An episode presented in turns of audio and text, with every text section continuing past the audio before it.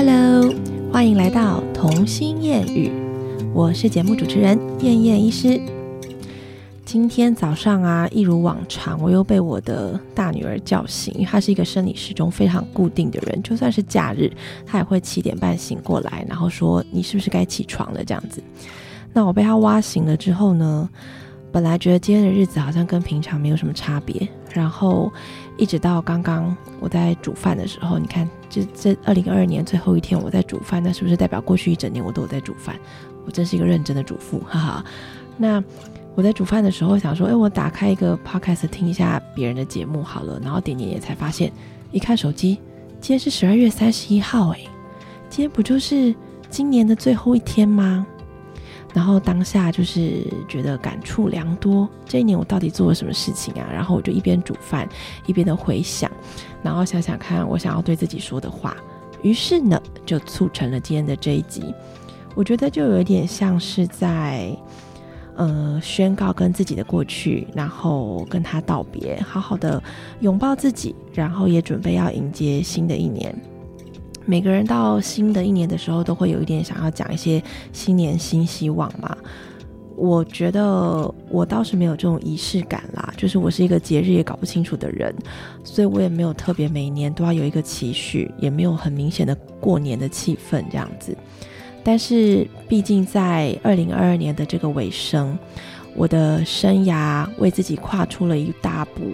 所以我就会觉得，嗯，我要给自己很好的一个鼓励。然后好好的跟过去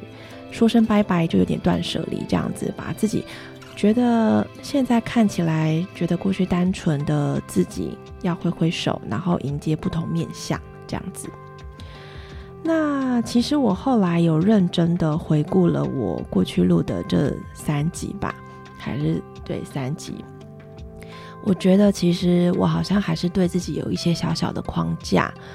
我说好了，我要认真做这件事情嘛，所以我就不应该去用太多的正面跟负面这个价值去定义我自己，而是我今天又完成了一集，我好开心哦！我应该要这样鼓励自己才对，这样才符合我希望自己能够呃分享给大家的一个正向力嘛，这样才对。所以呢，我觉得我未来的节目规划虽然还是有一个主要的定调啦，定调就是在讲。人生的遇到大小事，尤其是我在分享我的生活嘛，那可是我就会比较没有去限制自己，说是要用什么的角度出发，比如说是太哀伤的啦，或者是太沉静的啦，或者是太气质的啦，这些好像都不是我。我觉得我就是一个多变的人啊，所以有时候会很开心、很嗨的录完一集，那有时候会哦，突然感触良多，我今天好忧郁哦。然后忧郁的录完一集，这也是我啊，这样子才是充满了我自己节目的特色。所以这个是我突然间想到的事情，所以想要赶快把它录下来，就把这个感想分享给大家，也保留给我自己。那么在二零二二年呢，我回想我的过去，其实大致上啦，我觉得我的生活并没有过得比人家多精彩，我还是一样。一个看起来很正常的上班族，其实我觉得你说诊所医师是上班族，非常的正确耶。就是我们也是时间到，然后去上班，虽然我不用打卡，但是就是时间点一到，我就坐在诊间，然后坐到我的诊的时间结束，然后屁股拍拍，然后就跟他说拜拜喽，然后就回家这样子。所以是不是真的像上班族？就除了不用打卡之外，那每一个进来的病人或者是家属，都等于是一个。任务嘛，就很像一个把一个 paper work 给做完，然后开完药，然后喂教完，然后他们开开心心的回家，就是解一个任务这样子。听起来有点像在打电动一样。那所以我觉得在工作上的部分，我就没有特别的很精彩的表现啦。其实我觉得也不是没有诶，因为有好多好多的在诊所这七年来遇到的 case，其实我想要之后会慢慢的跟。呃，大家分享，因为这些都有我看见的一些喜怒哀乐的层次。那这个可以以后有一些特别的主题的时候，我们再拿出来讨论。另外，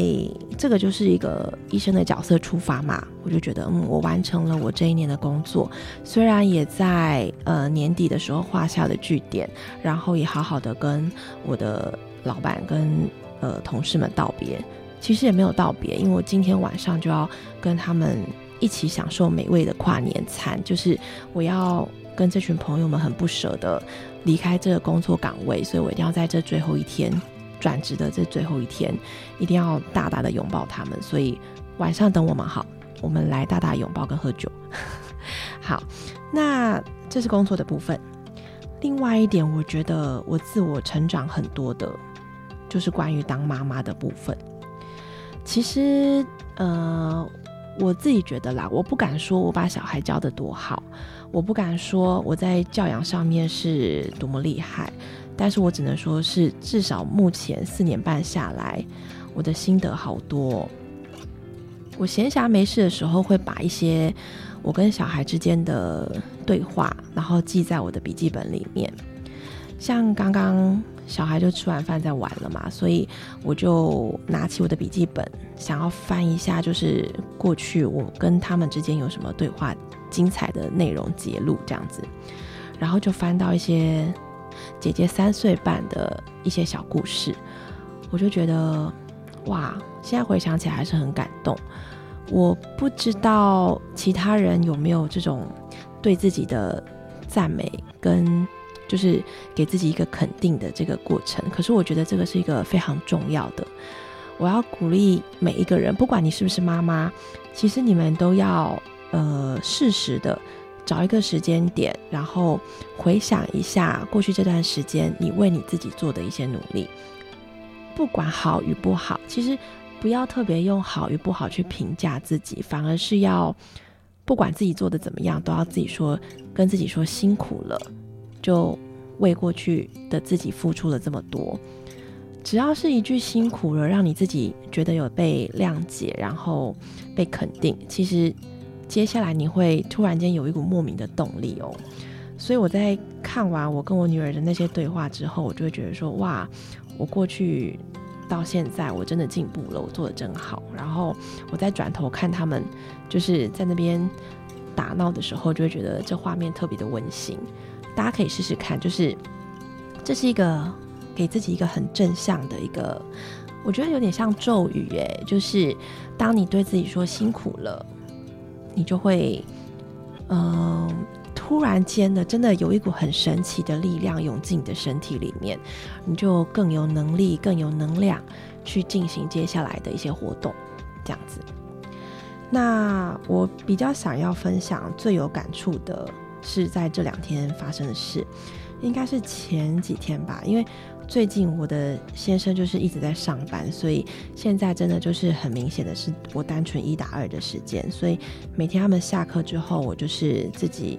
跟他们两个相处。很明显的就是我离职了之后，我们的相处时间变很多，然后也可以发现更多更多的亲子之间的问题啦。当然我们也都有好好的解决这样子。那我举个例来说。前几天，呃，我正在准备要帮小孩子们洗澡的时候，在那边放热水啊，然后准备他们的睡衣。在这个时候呢，就是其实两姐妹她们平常都是玩疯的，在家里一直疯狂的奔跑、追来追去。她们最近最爱玩的一个游戏，我看都觉得很好笑，就是妹妹是扮演一只宠物猫的角色，然后姐姐是它的主人，所以。姐姐就常常会去遛宠物猫，然后喂食它各式各样的零食，而且那是一个假装喂食的动作。他们知道零食不能吃，所以他们就会拿真的零食，然后让美眉扮演有假装吃的动作，然后他们俩就会笑超开心的。光是这个事情，他们就已经玩了一个礼拜，玩不腻。所以我就觉得小孩世界真的好单纯哦。然后看着他们玩，我也觉得哇，真的太幸福了这样子。好，那拉回来。呃，那时候我正在忙嘛，就是忙东忙西，帮他准备一些洗澡前的动作。结果呢，这个时候姐姐就到我的工作台面上，然后东翻西找。其实我跟他之间有一个这几年来我一直在告诉他的事情，就是你我知道你的好奇心很强，你会想要去摸或者是打开爸爸妈妈桌上的任何东西。那爸爸妈妈从来都不想要把东西藏起来。我很欢迎你去探索，但是我的原则就是，如果你要碰我们的东西，请你先询问过大人，爸爸妈妈，我可不可以摸你这个东西？我可不可以看一下？当你有这样子询问我的时候，我会，我一定会答应你，而且我会顺便告诉你说这个东西是什么，然后要怎么使用，然后让你去试试看。这个是我在这一两年就是一直不断提醒他的事情。然后他从一开始，呃，大概两岁半开始，他就一直很想要大量的去探索我们家里的东西。那大概到这个我们之间，我给他的沟通，这个大概到三岁半左右，他才开始能够很明显的去控制他都不问直接拿的这个冲动。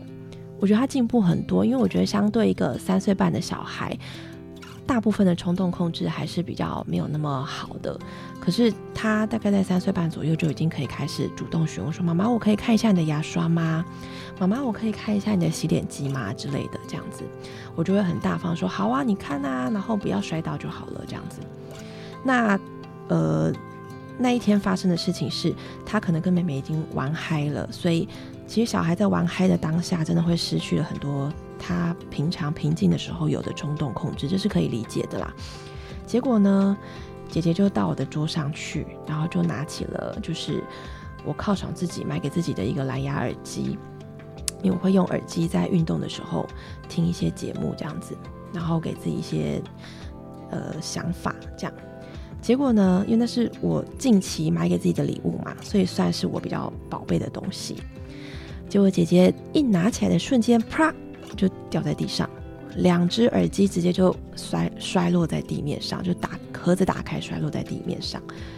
我当下其实可能也带一点疲惫，因为已经两三个晚上没有睡好，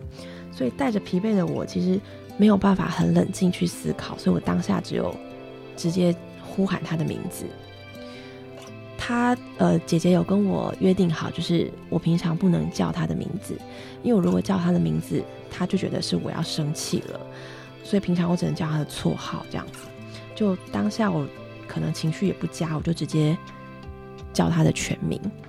那他其实很紧张，他只要听到他的名字，他就非常非常紧张，很焦虑，他就把脸蒙着这样子。然后我就说：“那是我的东西，你问过我了吗？”就他就很紧张的把它捡起来，又装不好，所以他就拿给我，我就把它装好之后，请他放回我的桌上。那因为他也没有继续问说他可不可以看，所以我就没有说我可以借你，我就没有做进一步的讨论嘛，因为事情就停在这里，免得多说的话其实会造成更多的言语伤害，所以我就继续去忙我的浴室里面的准备工作。结果呢，此一时此一刻，姐姐不知道是哪根筋不对，姐姐又去。再拿起了我的耳机，想要再挑战一次，她就不相信自己老是会把它摔地上，结果就好死不死，就是再拿起来之后，狠狠的再摔了一次，而且这次耳机喷的更远。那我在浴室里面只听到就是东西散落满地的声音，我就是迅雷不及掩耳从浴室里面跑出来，就发生什么事？于是我就又喊了他的一次名字，结果姐姐就。立刻也是把手耳机拿来给我，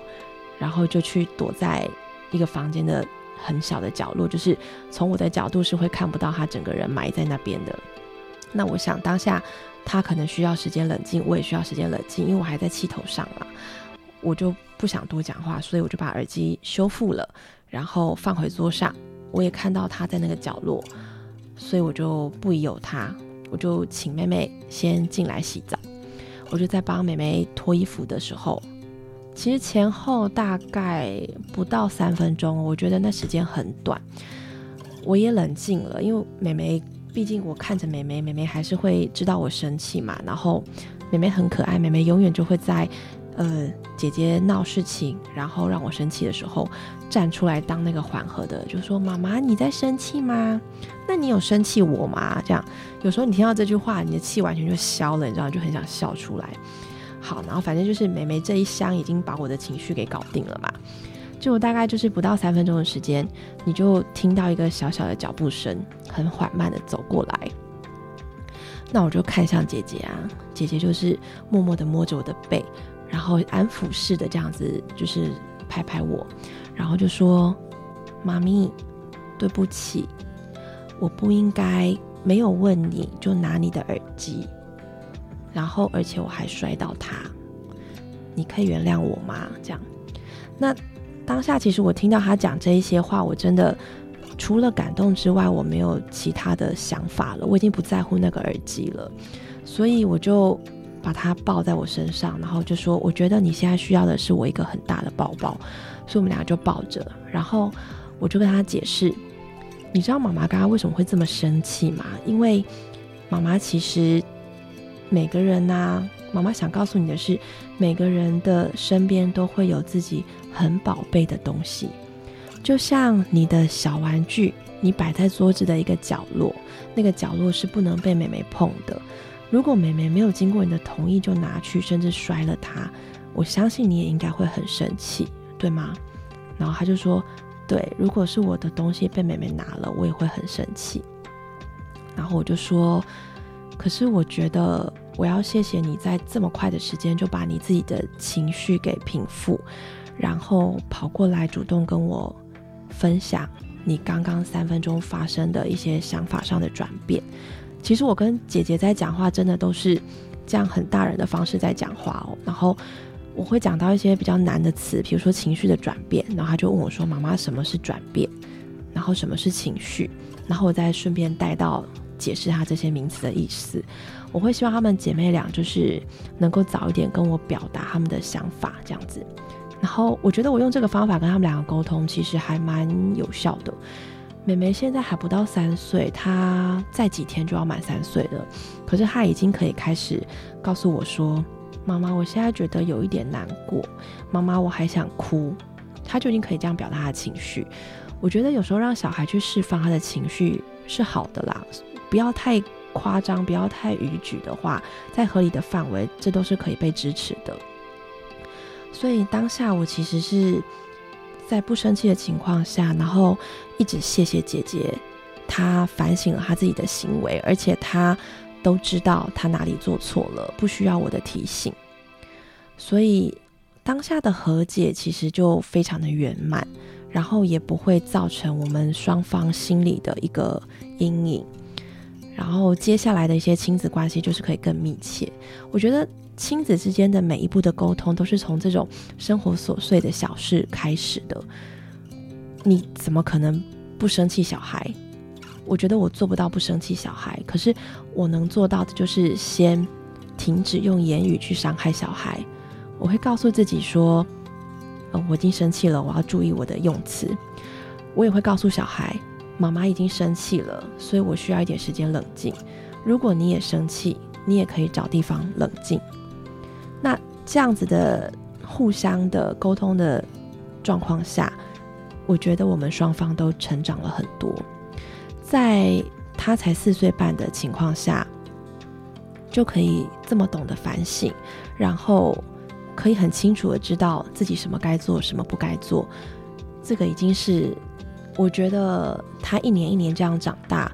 今年他可以。到达这个程度，我真的已经非常感动了。所以想到这件事情，然后再加上现在二零二二年要结束了，